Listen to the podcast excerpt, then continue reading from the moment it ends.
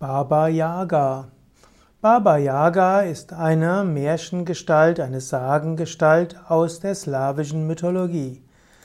Baba Yaga spielt eine besondere Rolle, gerade in den slawischen Ländern wie Polen und Russland. Baba Yaga hat eine ähnliche Funktion wie die Hexe in den westeuropäischen Märchen.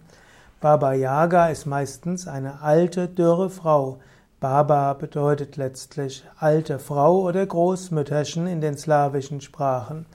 Und die Baba Yaga, sie lebt im Wald und in diesem Wald hat sie Zauberkräfte.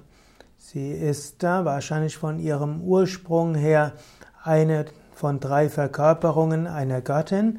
Die Göttin ist Jungfrau, Mutter und ein altes Weib. So ähnlich wie man es auch findet in vielen anderen mythischen Religionen. Da gibt es die junge Frau, es gibt die Mutter und es gibt das alte Weib. Die Baba Yaga ist eben das alte Weib. Sie tritt oft als Gegenspielerin der Märchenheldin auf. Dort gibt es eben die junge Frau und diese kämpft gegen die Baba Yaga. Aber die Baba Yaga wird manchmal auch zur Helferin. Sie hilft letztlich der, ja, letztlich der Prinzessin wieder frei zu kommen. Baba Yaga wird manchmal auch als Kostyanaya Naga Noga bezeichnet. Kostyanaya Noga Knochenbein. Und so heißt es auch, dass die Baba Yaga etwas zu tun hat mit der Totengöttin. Baba Yagas Haus steht auf Hühnerbeinen, die es gibt keine wirkliche Tür, aber durch ein Zauberwort dreht sich das Häuschen und die Tür wird geöffnet. Manchmal wird, hat die Baba Yaga auch äh, kannibalistische Anwandlungen, das heißt, sie frisst Menschenfleisch und sie hat deshalb auch in ihrem Häuschen Totenschädel. Sie ist also ursprünglich auch eine Totengöttin.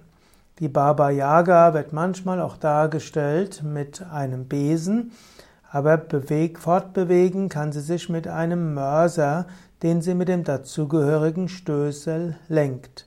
Der Besen dient bei der Baba Yaga nur dazu, dass sie ihre Spuren verwischt. Und so hat eine Baba Yaga verschiedene Funktionen. Sie ist die Totengöttin und die alte Frau, nicht unbedingt die weise Frau, aber sie kann auch zur weisen Frau werden. Sie kann die alte Frau sein, die voller Zorn ist und irgendwie verhärmt. Sie kann aber auch die weise, die gütige Frau sein und sie kann den Tod ankündigen.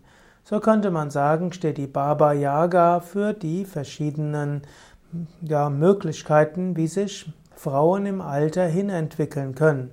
Sie können gütig und hilfreich sein, sie können verhämt sein und sie können auch sich vorbereiten auf den Tod und anderen dabei helfen.